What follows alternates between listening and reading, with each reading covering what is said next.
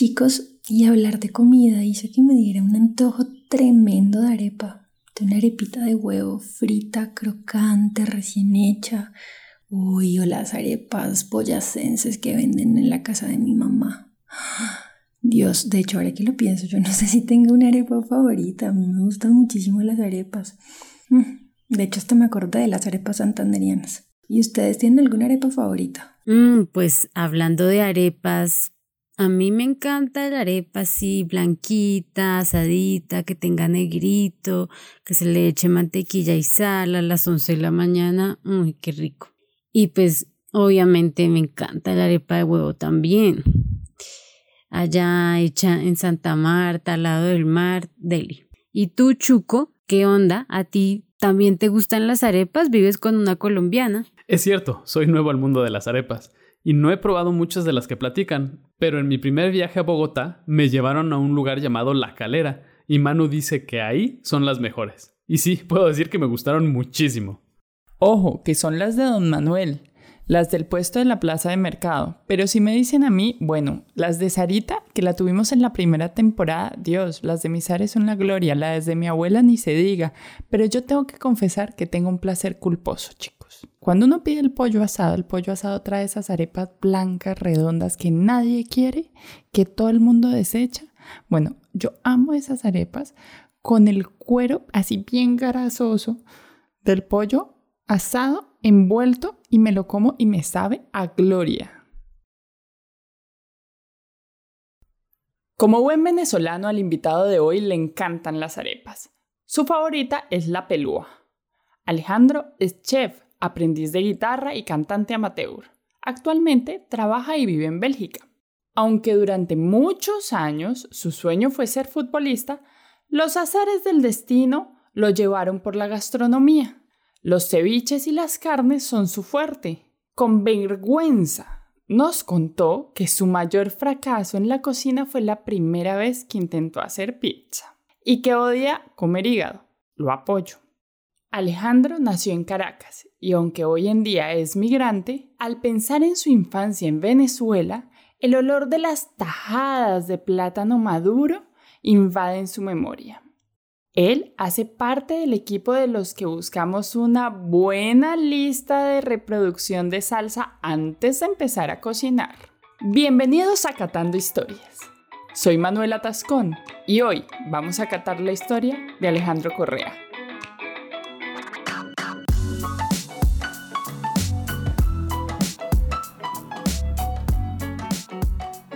Yo recuerdo cuando viajé hace muchos años, fui un par de veces a Venezuela, estaba niña, niña adolescente y mi recuerdo mayor era comer reina pepiada y todavía cuando puedo la preparo o la busco. Me imagino que esta particular arepa debe contar varias, debe tener varias anécdotas en tu vida. Uy, sí, es una locura. La verdad que la primera vez que yo probé la reina pepiada este, fue con mis amigos saliendo de una fiesta. Porque en mi casa no la, no la solían hacer mucho, sino que esto es más de, de tu ir a comerlo a una arepera, como tal. Sí. Y nada, saliendo de una fiesta, como a las 4 de la mañana yo probé la reina pepia y yo dije, Dios, ¿qué es esto? Y eso fue ya un poco, un poco medio grande, ya tendría unos 12, 13 años y yo no lo había probado nunca y yo, no puede ser, esto fue, para mí fue una revelación y, desde ahí, no es mi arepa favorita, es la segunda, mi segunda arepa favorita, pero no, tiene un lugar increíble en mi corazón. Aparte creo que es la más famosa así en el mundo, como que las personas del extranjero que conocen la arepa generalmente siempre conocen la reina pepiada. ¿Y cuál es la que te roba el corazón? La que más me gusta se llama pelúa. Esta es como una carne mechada. Lo que nosotros llamaríamos ropa vieja. Ajá, parecido, algo así, exacto. Pero tiene, tiene que ser bastante, bastante seca porque si no la arepa se te vuelve nada. Claro, claro. Entonces, la secas bien, eh, que quede con su juguito, pero no tanto así como para destruirte la arepa. Y arriba le pones queso amarillo así rallado y Dios, eso es, para mí esa es la mejor arepa que hay, porque es que se combina el queso derretido con la arepa crocante, con el juguito de la carne. Uy, eso para mí es, esa es la mejor arepa que me puedes dar. Sí, tú me pones eso en la mesa y ya, con eso soy feliz. Ok. Dices que en tu casa no se comía mucho, o sea, que esto era un tema de ir a las areperas, pero en tu casa entonces, ¿qué había? ¿Qué, ¿Con qué creciste? Es que, o sea, el venezolano en verdad comemos mucha arepa, pero en la casa normalmente de preparar una reina pepiada así no, no es muy normal. O sea, normalmente nosotros nos comemos nuestra arepa en el desayuno con jamón y queso, con queso fundido que nosotros le llamamos chiswis, con este jamón endiablado así que nosotros le llamamos diablitos underwood. Y son, son cosas más rápidas, porque claro, normalmente te imaginas de una, de una mamá para preparar a sus hijos de la mañana una reina pepiada, pues se tendrá que parar bastante temprano. Claro. Eh, la, la pelúa, que es la que más me gusta, es un poco más normal en las casas porque nuestro plato, nuestro plato típico, el pabellón criollo, lleva esta carne. Ya. Entonces, normalmente cuando se almuerza el pabellón, para el día siguiente siempre, siempre está la arepa, la pelúa, que se le mete la carne y le pones el queso amarillo. Claro, lo que nosotros llamaríamos un calentado. Exactamente, tal cual. Tal cual, así es. Y, y, bueno, normalmente el pabellón lleva la carne mechada, que es lo que ustedes llaman ropa vieja, lleva los frijoles negros así que nosotros llamamos sopa de caraotas, sí. el arroz, las tajadas de plátano maduro. Mm. Y claro, normalmente eso, eso siempre sobra, porque cuando se hace, se hace para varios días y entonces al día siguiente se come la, la pelúa o también puedes comer la, la dominó, que es con, la, con los frijoles, los refrían y con el queso, lo que llamarían en Colombia el queso costeño. Sí. Así es un queso que nosotros tenemos parecido, que se llama queso llanero, te lo haces también con ese y le rellenas la arepa de eso.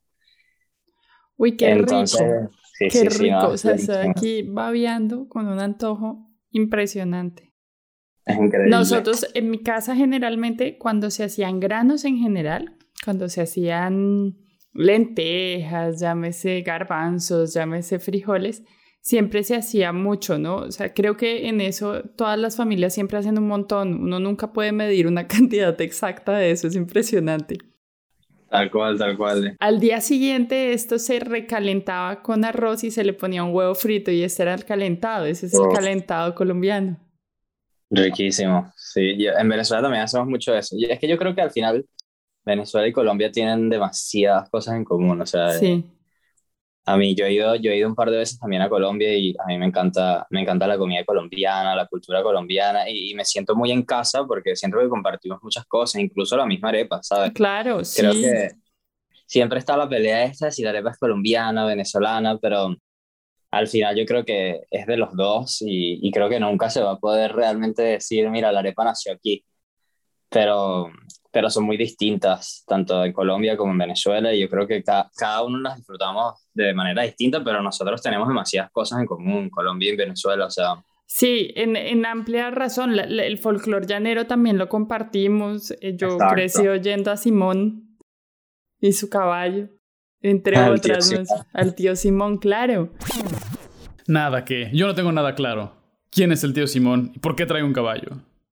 Me explican que Simón Narciso Díaz Márquez, mejor conocido como el tío Simón, era compositor, músico, poeta y caricaturista venezolano que incluso tuvo incursiones en cine y televisión y fue muy popular en el área de los llanos que comparten Colombia y Venezuela. Eh, ¿En qué momento tú dices, quiero, quiero experimentar en la cocina? ¿En qué momento deja de ser mamá la que cocina y entra Alejandro a cocinar? Bueno, eso es, eso es un tema súper extenso porque en mi casa normalmente cocinan los hombres Ah, toda la vida, o sea, mis tíos, yo me crié, yo me crié en una familia muy grande, como de 20 personas en una casa, y, y normalmente eran siempre los hombres. Mi mamá también, mi mamá cocina divino, pero cuando nos reuníamos todos siempre eran mis tíos los que cocinaban, y a mí me encantaba meterme ahí, y me acuerdo que mi primera, mi primera experiencia así con la cocina fue con el omelette porque mi tío un día se antojó de hacer omelette y empezó, yo me puse ahí con él y cuando yo probé eso a mí me encantó y yo, y yo dije, nada, yo tengo que aprender a hacer esto y me empeñé en que mi tío me enseñara a hacerlo y de ahí yo cada semana preparaba omelette, omelette, omelette, pero mi mamá en mi casa seguía cocinando, ¿no? Este, yo de hecho la cocina nunca la tomé como una profesión, eso, eso se fue dando como de manera muy natural, así de segundas opciones y hasta que me enamoré y quedé allí. Pero sí, yo siempre quise cocinar para mis amigos, para mi familia. y al final se, se, me dio como profesión y el día que me tocó decidir dije, mira, o sea, me va muy bien aquí y, y me gusta, así que aquí, aquí nos quedamos. ¿Cómo llegó, cómo, cómo fue ese día? ¿Cuándo fue ese día?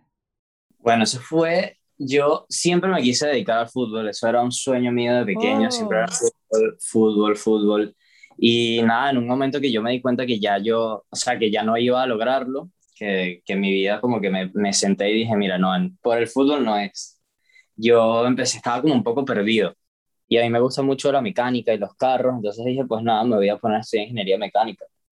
Y comencé a estudiar ingeniería mecánica en la mejor universidad de Venezuela, o sea, me estaba yendo súper bien, pero yo como que no me sentía, no me sentía muy a gusto allí en la universidad.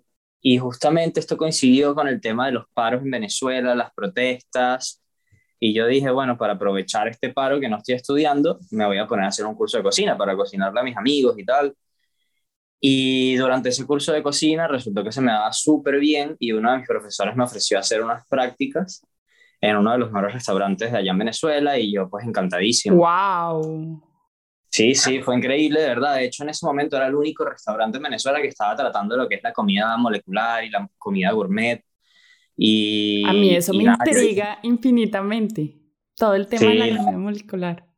Es increíble. Yo hasta ese momento yo nunca lo había ni siquiera... O sea, fue mi primer acercamiento con ese tipo de comida, ¿sabes? Fue, fue para mí un descubrimiento desde cero.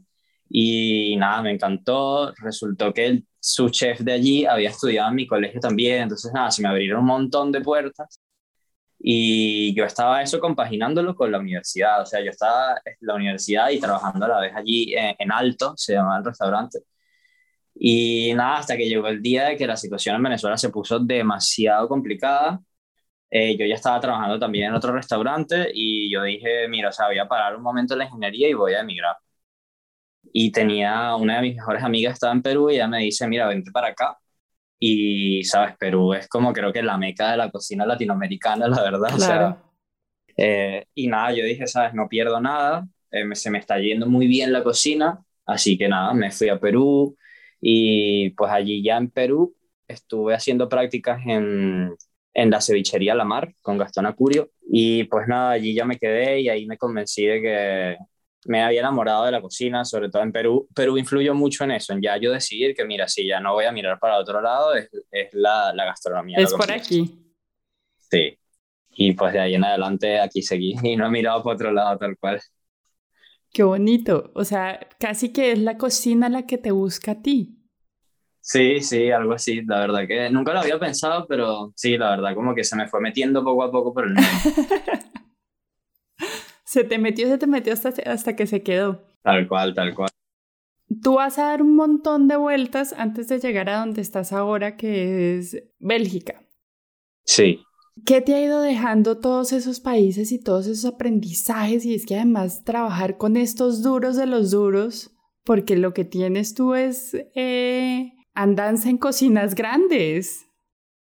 Pues sí, mira, la verdad que yo a veces miro atrás y no me lo creo, porque uno, uno como que cuando lo ves de afuera dices, wow, pero cuando estás adentro es como que lo vas viviendo y nunca realmente asimilas la cantidad de experiencia que estás, que estás como que extrayendo de cada lugar que estás y eso para mí ha sido increíble. Como te digo, en Perú fue como que yo convencerme, aprendí a hacer un ceviche que, mira, ahorita todo el mundo que prueba mi ceviche le encanta. Ese es el de la conquista. Sí, tal cual. Ese es el primer plato que vas a probar si cuando, cuando nos veamos, va a ser el ceviche. Muy bien, queda apuntado. muy bien, muy bien. Pues sí, y de verdad que aprendí de los duros ahí. Yo veía a esa gente trabajar y yo decía, wow, qué increíble. Y luego, cuando me, me vengo a España, eh, fue justamente por un contacto que hice ahí en Perú. Y él me dice, mira, están, están buscando prácticas ahí en este restaurante de Paco y Paco Pérez y yo pues nada, me voy para España. Yo tenía los papeles españoles, ya tenía tiempo queriendo dar el salto, saltar el charco para Europa. Y, y nada, aproveché la oportunidad, me vine, comencé haciendo prácticas allí en un restaurante que estaba abriendo Paco Pérez en, en la Costa Brava, en Cataluña. Y al final de mis prácticas, pues el chef me contacta y me dice, mira, nos gustaría que tú estuvieras con, con nosotros y Paco quiere que vayas a su restaurante en Miramar. Y pues yo, que es como su ah. restaurante estrella. Sí, sí, es su consentido. Sí, tal cual, bueno, es su casa, al fin y al cabo es su casa. Y, y nada, pues yo obviamente encantadísimo dije que sí y comencé allí en Miramar y yo creo que al final Miramar es de esos restaurantes que, que te cambian como, como persona y como, y como cocinero, ¿sabes?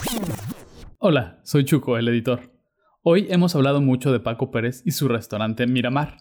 Pero, para dar un poco más de contexto, el restaurante se encuentra en la población pesquera de Llanza. El restaurante en sí tiene dos estrellas Michelin. Y, a manera de spoiler, les adelanto que la próxima semana hablaremos a detalle sobre el prestigiado reconocimiento. Yo, uno como que nunca se da cuenta por qué las cosas quedan de cierta manera si a lo mejor tú las haces de la misma forma que la otra persona, hasta que yo llegué a Miramar y dije, es que ahí se le pone alma a todo lo que se hace, ¿sabes? Es como que puedes hacer lo mismo que haces en otro lado, pero el alma que se le pone allí, Paco, de verdad que un chef que, no, que con todos los que hemos tenido la dicha de estar allí siempre está muy cercano, el jefe de cocina, Luis también, y, y siempre es como que esa presión de hacer las cosas bien, pero con amor, con alma, y uno se va dando cuenta cómo esto cambia realmente todo tu toque en la cocina, y yo creo que este, de todas mis experiencias, es Miramar ha sido la, la que más me ha marcado y la, en la que más he podido yo evolucionar. Pero además hablábamos con Giancarlo en la primera temporada de una cosa muy bonita, porque él también está allá en Miramar y nos decía que además es llegar a vivir a una población pequeña, que también le implica una serie de retos más allá de la cocina implica una serie de retos como ser humano, ¿no? Acostumbrarse a un pueblo más pequeño y él decía que entonces él hacía acuerdos con, con la gente para su comida diaria o para sus temas diarios, hacía, se había hecho amigo del señor de las verduras, del de la carne, entonces le marcaban y le decían me llegó no sé qué. Entonces es lindo porque también es cambiar de Lima, que es una ciudad muy grande, a pasar a trabajar en una población muy pequeña. Sí, sí, eso es, es algo increíble. O sea, yo, yo lo veo como algo súper positivo. De hecho, cuando yo me fui de allí de Yansá, me ha pegado muchísimo volver a, la ciudad. Y, y por eso te digo que estar en Miramar fue algo que a mí me cambió como persona y como profesional. Y creo que, bueno, todos los que estamos allí, yo a Jan lo conocí, fue en, en el primer restaurante. Él estaba haciendo prácticas allí también y allí fue que nos conocimos. Y luego yo me vine a Miramar y él un par de meses después también lo, lo mandaron para Miramar y pues nos reencontramos allí y en verdad pasamos un muy buen tiempo juntos allí y es eso, estando en un pueblo tan pequeño, te haces muy cercano con la gente con la que estás día a día y con la gente con la que trabajas y al final es eso, ¿sabes? Todo el tiempo estás buscando qué es lo que hay por allí, al ser pequeño siempre todo el tema de los mercaditos es increíble, o sea, no, no es tan tan industrializado, ¿sabes? Al final, y, y, a mí eso me encantó. O sea, yo creo que hoy en día, eh, al principio fue un reto, porque claro, venir de ciudades, como tú lo dices, y llegar allí es como que te, siente, te sientes como un ratón en una jaula. Pero, pero después que te acostumbras y le ves las cosas buenas, o sea, es increíble. Aparte tienes el mar allí enfrente, a cinco minutos de casa. No, de verdad que es algo increíble y está esto que en Cataluña le llaman la Mar d'Amunt, que es como el mar y montaña. Ajá. Que nosotros lo vivimos al 100%, porque es creo que la filosofía de Paco, porque es Cataluña, la Costa Brava, que tú ves que es la montaña, los pinos, es increíble, y, y eso da al mar. Entonces es como una naturaleza increíble que incluso en otoño y en invierno, donde no tienes para meterte al mar, está la montaña, y vas a recoger setas, que es algo que tú en la ciudad creo que jamás vas a poder hacer. Claro, no, no hay ni chance. Sí, entonces, para, esas son cosas que en verdad son súper mágicas para mí, porque aparte también le dan otro sentido a, la cocina, ¿no? Cuando estábamos allí en Miramar, estábamos trabajando con productos locales, con productos que estaban vivos, no es esta industrialización 100%, y yo creo que eso, el producto que nosotros vimos en Miramar y cómo aprendimos a transformarlo, eso es algo que le cambia la vida a cualquier persona como cocinero y como, y como persona, como tú dices. Cuéntame cómo es eso de ir a recoger setas, me llama mucho la atención. ¿Cómo, cómo las identifican? ¿Cómo aprendiste esto también? Eso fue, eso fue increíble. La primera, vez que, la primera vez que lo hice fue yo llegando a Miramar. Justamente estaba, yo recién llegado en octubre, yo llegué los primeros días de octubre. Y estaba empezando la temporada de setas y me conseguí con un amigo allí que se llama Richard, él es peruano también, él era en ese momento el jefe de partida y me dice, mira, vámonos a correr. Y claro, nos vamos a correr por la montaña y yo empiezo a ver la gente allí recogiendo y me dice, ¿quieres recoger setas? Y yo, claro, ¿cómo no? Y pues nada, me empezó a mostrar y claro, al principio para mí yo súper desconfiado porque yo digo, mire, si yo me agarro un hongo de estos y, me muero aquí intoxicado, ¿sabes? Claro. Y, y nada, al final como que te, incluso en, Miramar muchas veces salimos en, en grupo a, recoger setas, no solo setas, también la flor de la almendra para hacer agua de almendra, eh, los la flor de higuera, los higos, o sea, es increíble, en verdad, como que esas cosas y las setas para, para tú aprender a recogerlas, yo creo que nunca aprendí al 100% al final, ¿sabes? Creo que lleva mucho ojo y mucha experiencia, puedo decir así, como ojo de gato para, para esas cosas. Claro. Yo como que siempre, siempre iba con gente y siempre había alguno que sabía más que yo y te decía, esta no o esta sí, pero la experiencia increíble, de verdad. Envidiable. Eso me recuerda mucho mi abuela en la casa tenía como todas las hierbas aromáticas y este tipo de cosas. Mi abuela vivía en una finca en el Valle del Cauca.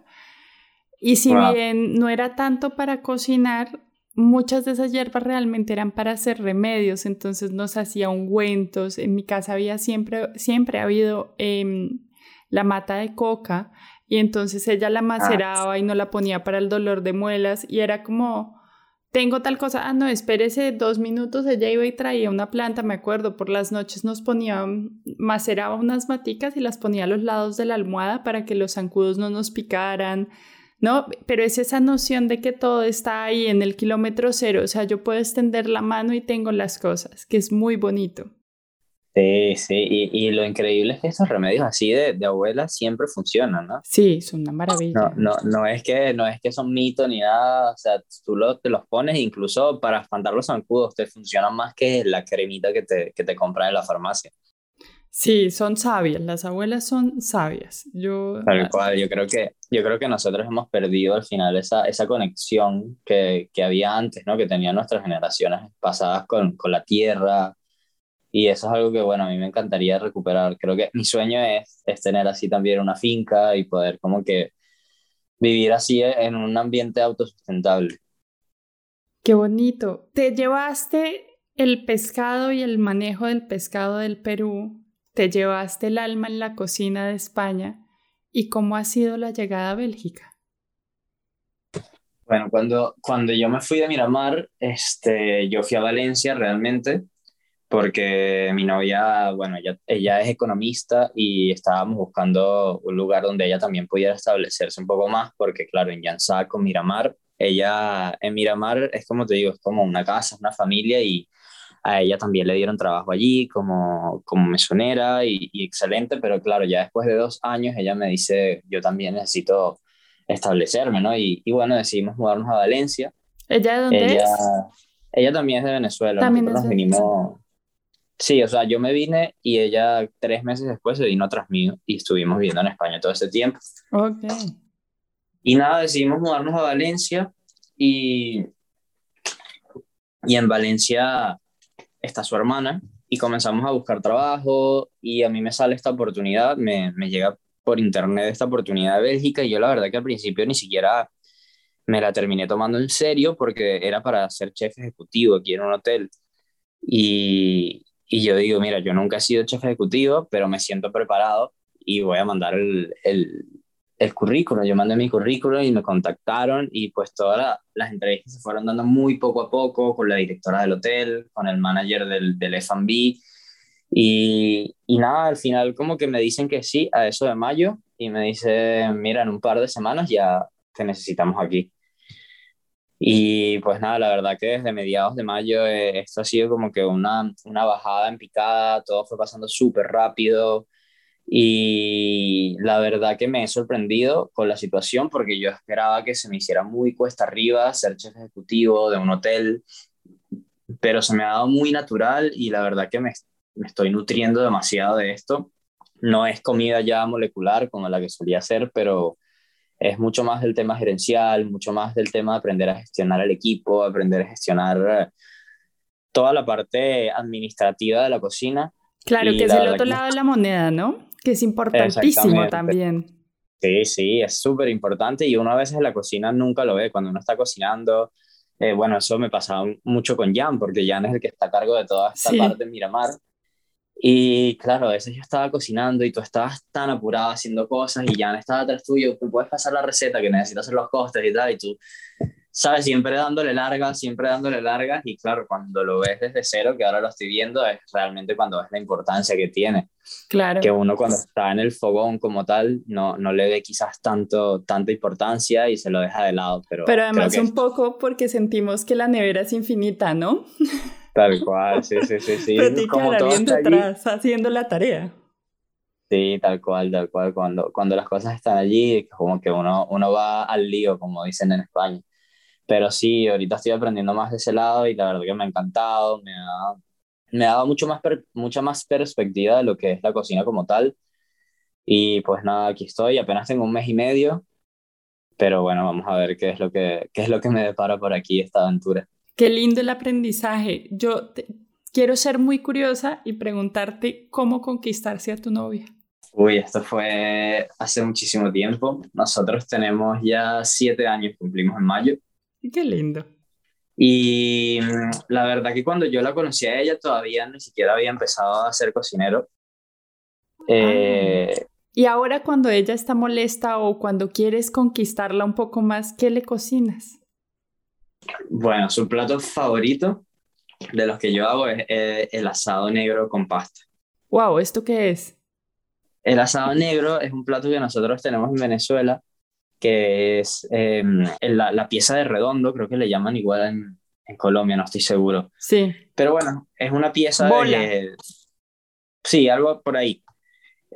Y la dejas macerar como en el azúcar de panela con vegetales y tal, y eso tiene horas y horas de cocción y al final te queda como que la quemas, la caramelizas antes de que la pongas a hervir con la misma azúcar de panela. Inicialmente Alejandro y su mamá eh, preparaban esta receta con pollo. Aunque la receta original se hace con muchacho redondo, ellos preferían el pollo porque no les gusta tanto el sabor del muchacho. Whoop, vamos a tener que hacer una cápsula dentro de la cápsula, porque no tenía ni idea a qué se refería Sara con muchacho. Y resulta que el muchacho redondo es la posta o bota del cuarto trasero en la parte interna de la res, mejor dicho, un corte de carne, que en México llamamos contracara y en Argentina conocen como carnaza cuadrada. Sin embargo, cuando Alejandro estuvo viviendo en España, conoció la carrillera de cerdo, que más o menos vendría siendo el cachete del cerdo. Y con este cambio la receta quedó fantástica. Recuerden que pueden encontrarla en nuestra página web www.catandohistorias.com. Cuando la hagan, si la decoran con un poquito de zanahoria y cilantro, les aseguro que queda increíble.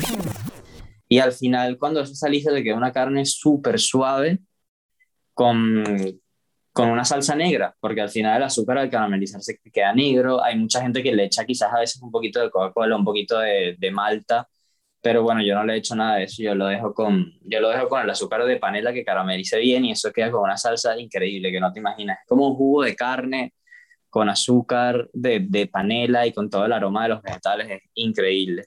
Y a ella le encanta que yo le haga esa receta, pero con las carrilladas, los cachetes de la, de la, del cerdo. Entonces, en vez de hacérsela con el redondo, yo se la hago con las carrilladas y cuando está listo, pues siempre le hago una pasta y lo mezclamos todo ahí. Y ese es, creo que, su plato favorito de todos los que hago y el arroz con pollo también. Bueno, yo soy fan del arroz con pollo también. Para mí el arroz con pollo es el sabor a casa. Siempre. Uy, sí. Sí, sí, sí. y aparte creo que es algo que en todos los países tienen su versión de arroz con pollo. Sí. Y en todas es distinto, pero en todas es divino, es increíble. Sí, sí, sí, sí, sí. Es una combina es un matrimonio maravilloso ese del arroz y el pollo. Sí, sí, sí, eh, para nosotros también es una cosa, nosotros somos los dos migrantes y es migrar, te lo preguntaba, es porque migrar siempre termina volviendo a la cocina de uno porque es la manera de volver a casa. Sí, 100%. Y bueno, creo que al final, sin saberlo, la respuesta fueron dos platos de, de casa. Sí, siempre, sí, sí, sí. siempre uno vuelve ahí. Eh, acá en la casa se hacen mucho arepas. Eh, eh, nos hemos puesto en la tarea de hacer tortillas mexicanas. nos hemos puesto en la tarea de hacer muchas cosas y bueno, y de descifrar, por ejemplo, los condimentos, porque uno llega, estoy en alemán, esos nombres, pucha, y además creo que lo sabes mejor que yo. Lo que nosotros llamamos cilantro, en otros lugares le dicen coliantro, en otros lugares, sí, o sea, en el mismo español no se llama igual, bueno, y eso es una odisea siempre. Bueno, sí, sí, tal cual. Yo quiero entrar en una, vamos a entrar en un momento de preguntas rápidas, ¿vale? Ok, Cuando tú entras a la cocina, yo sé que cuando entras a la cocina de, de, de trabajo, pues está más difícil, pero en la cocina de la casa, ¿cuál es la música que a Alejandro le gusta poner para cocinar? Uy, la salsa, 100% salsa. yo estoy segura de que tenemos Catando Historias, es un grupo de salseros glotones y, y, maravillosos cocineros, porque la respuesta es verídica. Casi siempre caemos en la salsa y yo estoy totalmente de acuerdo porque yo también pongo salsa. Sí, es que no sé, te da como un ambiente increíble, aparte como que te emociona el triple de lo que ya estás haciendo, ¿sabes? Entonces ahí vas bailando, vas cocinando. Eh, uy, sí, sí, sí, la salsa 100%. Como que te ayuda a mantenerte en pie y no cansarte, ¿sabes? También. También, sí, sí, sí, total. Sí, la salsa es idílica para, para cocinar. Totalmente. Un tip de cocina, Alejo. ¿De cocina de casa o de cocina profesional? El que quieras. Mm, pues nada, creo que lo que te dije antes. Creo que en donde estés, en la casa, en la cocina, en donde sea, ponle siempre tu alma a lo que estás cocinando, el, el, ese amor y ese cariño extra a todo lo que estás haciendo. Cocinar con el corazón, como decían las abuelas. Tal cual. Póngale corazón. sí, sí, tal cual. El ingrediente extra ese del amor ahí. Bueno, y el ingrediente extra del hambre siempre está bueno, ¿eh? Ah, bueno, eso, eso nunca puede faltar. Sí, no aunque yo creo que si, si, lo haces con amor, aunque no haya hambre, siempre, siempre la gente come. Sí, claramente sí, pero decía mi abuela que la mejor sazón es el hambre.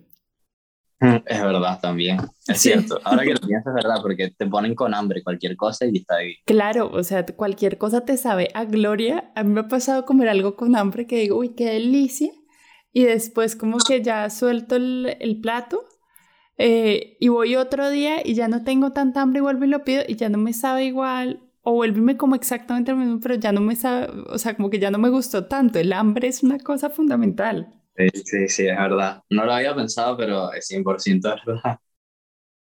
Alejo, si fueras un sabor ácido, picante, salado, dulce, ahumado, ¿qué sabor serías? Uy, esta está difícil. Creo que agridulce. Ok, ese es, es, es un sabor muy rico.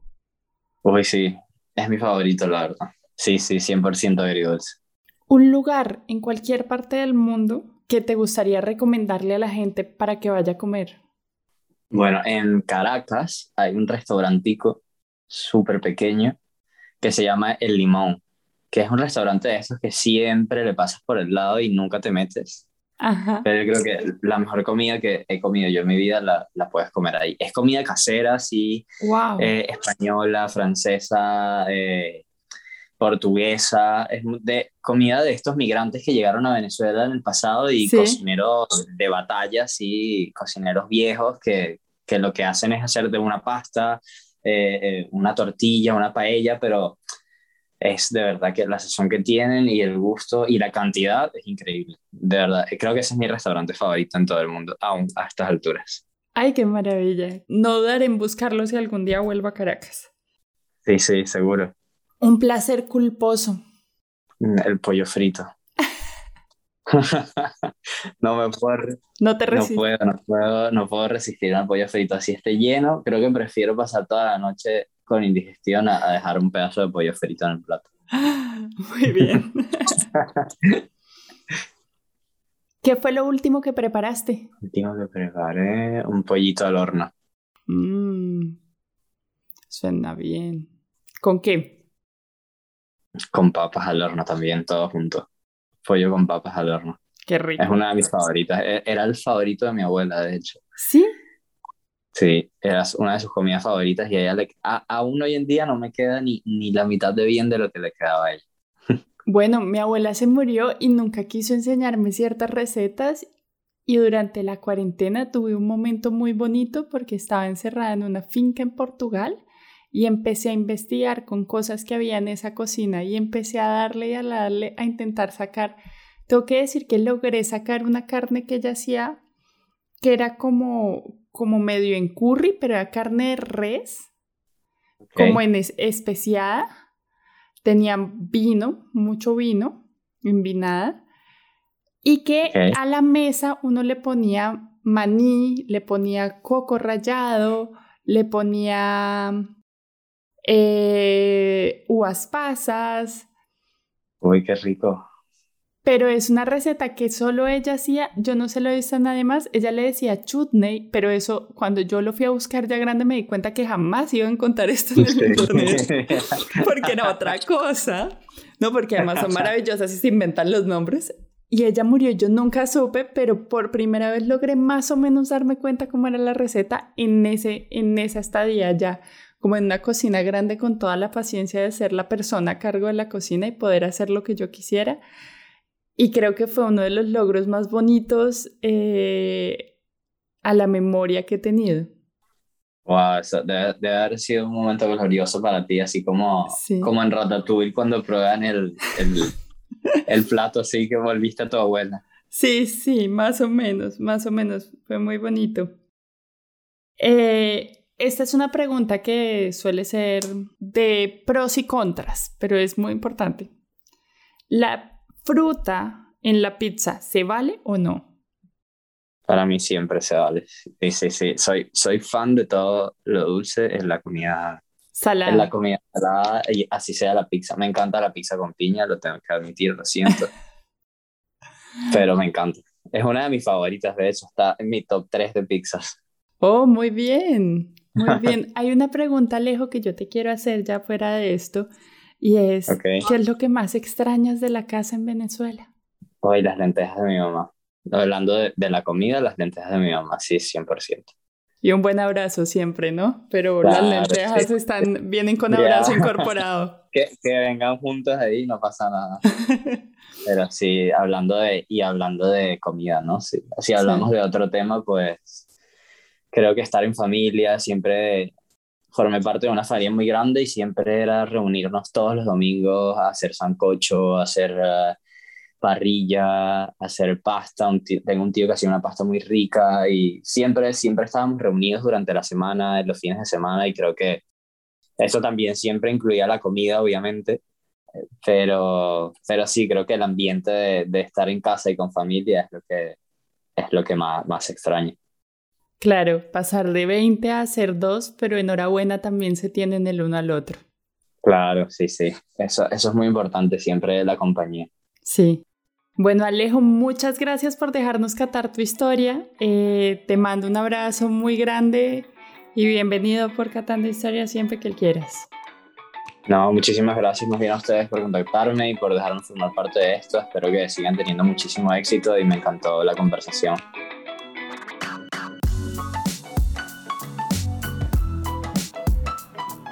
Hola, soy Sara Bautista y con la complicidad de Manu Chuco hacemos posible este podcast. Recuerda que puedes conocer y preparar las recetas de nuestros invitados en la página web www.catandohistorias.com. Además, si ingresas a la página vas a ver unas ilustraciones muy bonitas hechas por nuestra amiga Juana Nieto. Si quieres contarnos los olores, los sabores, las fotografías o los recuerdos que llegaron a ti escuchando este episodio, escríbenos a nuestras redes sociales arroba catandohistorias.podcast en Facebook y arroba catandohistoriaspodcast en Instagram. Si te gustó el capítulo, compártelo y síguenos escuchando. Catando Historias es grabado en de la S a la T.